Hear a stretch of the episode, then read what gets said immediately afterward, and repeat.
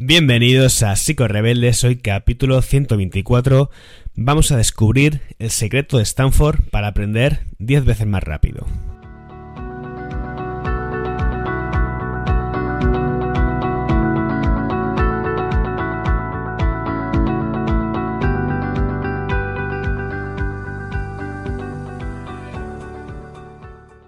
Estaba pensando que este episodio lo voy a subir al podcast en un 28 de diciembre, a lo mejor tú lo escuchas más tarde, pero quien lo vea hoy es posible que piense eh, que es un, vacile, una broma, ¿no? Por el, tipo, el título que le he puesto.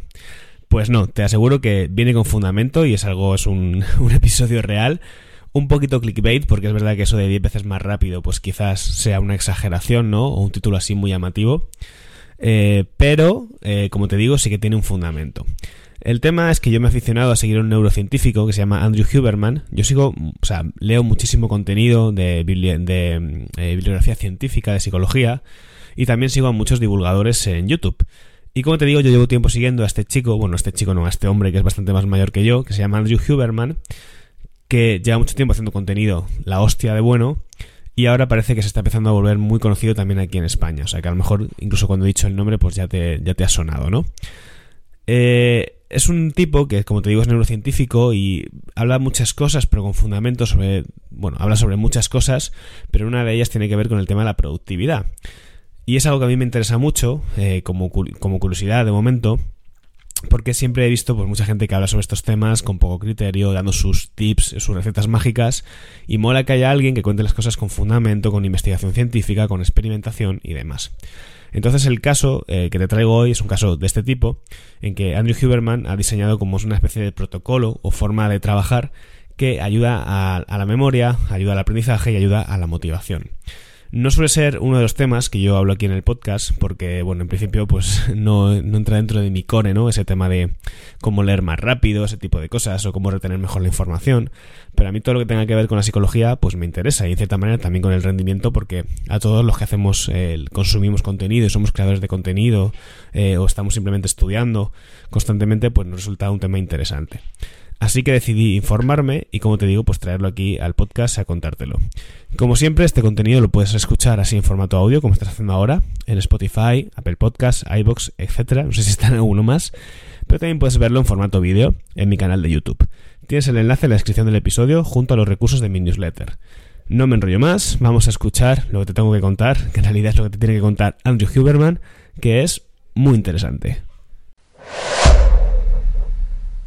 Si te dijese que puedes aprender hasta 10 veces más rápido sin hacer nada, ¿qué me dirías? Vale, voy a serte sincero. Esto que acabo de decir sí que es un poco sensacionalista, pero tiene una parte de verdad. Vale, a ver, te pongo en contexto. Me he aficionado a escuchar el podcast de un neurocientífico de la Facultad de Medicina de la Universidad de Stanford. El neurocientífico se llama Andrew Huberman. Es un crack. En uno de sus episodios habla de una técnica de aprendizaje que según diferentes estudios científicos ha demostrado que puede mejorar este hasta 10 veces. Se llama el método NCDR o método Stanford. Y como te he dicho consiste en no hacer nada, pero no exactamente. Esta técnica se nutre del efecto gap o si lo traducimos de manera literal al español, efecto brecha. Este efecto lo que viene a decir es que cuando estamos realizando una tarea o aprendiendo sobre algo, conviene incorporar intervalos aleatorios de no hacer nada, de descanso. Esto evidentemente puede variar, depende del funcionamiento de cada persona o el nivel de urgencia o motivación que tengamos con dicha tarea,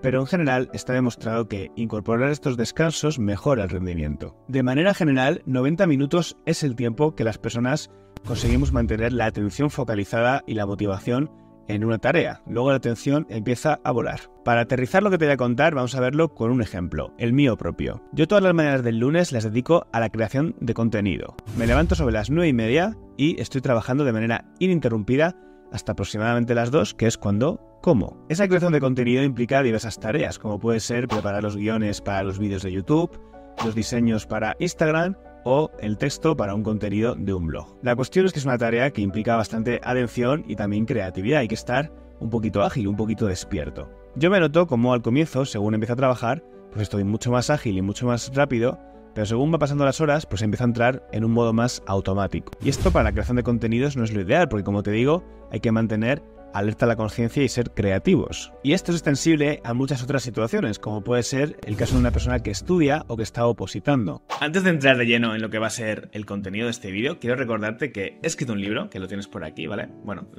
yo lo tengo por aquí, tú lo vas a tener en la descripción, que se llama Con querer no es suficiente. Es una revisión bibliográfica sobre la dependencia emocional y el apego en el siglo XXI, ya que esto está muy relacionado con el contexto cultural y social en el que vivimos, pero además también es una forma de profundizar sobre nuestras formas de relacionarnos y por qué a veces tendemos a repetir patrones con personas que precisamente hacen que nuestras relaciones pues fracasen. Es muy interesante, si te gusta este vídeo creo que te va a molar, así que como te digo, lo tienes abajo en la descripción por si quieres echarle un ojo en Amazon. Y ahora sí, vamos con el tema. No se trata tanto de pasar un montón de horas frente a los apuntes o frente al libro, sino de que esas horas sean de calidad. Si tú consigues estar muy conectado con lo que lees, incorporándolo y dándole espacio en tu mente, pues seguramente vayas a retener muchísimo más la información que simplemente si estás un montón de horas y realmente tu mente está a otras cosas. La idea es que hacer descansos de entre 10 y 15 minutos cada 90 va a mejorar muchísimo nuestros niveles de alerta y de atención. Pero esos descansos no pueden ser de cualquier modo. Ahora vamos a ver qué tienen de particular. A mí se me ocurre una analogía, por ejemplo, con la Fórmula 1. Cuando los pilotos después de X carreras tienen que pasar por boxes. Tú puedes pensar, Claro, están pasando por boxes y están perdiendo unos segundos y la gente les adelanta, están perdiendo tiempo. Pero en realidad, si no lo hicieran, no acabarían la carrera en el momento que la tienen que acabar. Así que realmente hacer esos descansos o esas paradas a recuperar energía realmente les ayudan a conseguir mejores resultados. Ok, ¿y cómo tienen que ser esos descansos? ¿Me puedo poner a jugar al Candy Crush en el móvil? Pues lo cierto es que no. En realidad yo no sé si el Candy Crush sigue estando para el móvil, creo que estoy un poquito desactualizado. El método NSDR, Don't Sleep Deep Rest, o su traducción al español descanso profundo sin dormir, es una técnica heredada del yoga nidra que combina los ejercicios de respiración con la exploración del cuerpo para buscar o alcanzar un estado de relajación. El objetivo de esto es que el cerebro desconecte como si se produciera un reseteo y que el ritmo cardíaco se asemeje más o menos al que tenemos cuando estamos durmiendo pero sin dormir. Una investigación llevada a cabo en Dinamarca con técnicas de neuroimagen y aplicando el método NSDR puso de manifiesto que cuando se hacían estos descansos aumentaba la producción de dopamina en un 65% en un área del cerebro muy concreta, el cuerpo estriado. Esta área cerebral tiene que ver con la movilización a la acción, es decir, con la motivación. Huberman explica que practicar el NSDR tiene un efecto de reposición neuroquímica. Al aumentar los niveles de dopamina, lo que estaría aumentando es nuestra capacidad de determinación y también el impulso. Esto ayudaría a la concentración, a la motivación y a la creatividad. Es más, yo sin tener ni idea de este método, ya es algo que recomendaba a algunos de mis pacientes por otros motivos. Yo he tenido personas en consulta que tenían estrés laboral y trabajaban en modo multitasking, muy revolucionados y perdían totalmente la noción y el control de lo que estaban haciendo. Así que en vez de una ocasión lo que les recomendaba es introducir descansos forzados para recuperar el centro y coger perspectiva de la situación y de las tareas que tienen que realizar. Esto les suele ayudar a bajar pulsaciones y volver a empezar de cero con, como he dicho, perspectiva de la tarea que tienen que organizar y resolver. De modo que incorporar estos descansos no solamente mejoraría tus funciones cognitivas, sino que también podría ser una herramienta de regulación emocional. Que por cierto, si quieres saber más sobre la regulación emocional, vídeo por ahí. Yo personalmente voy a empezar a incorporar esta técnica en mis jornadas de creación de contenido y considero que hay dos formas de hacerlo. Una sería simplemente monitorizarte tú cuando estás perdiendo esa atención e incorporar los descansos. Y si esto te cuesta porque tienes a despistarte o crees que se te va a olvidar,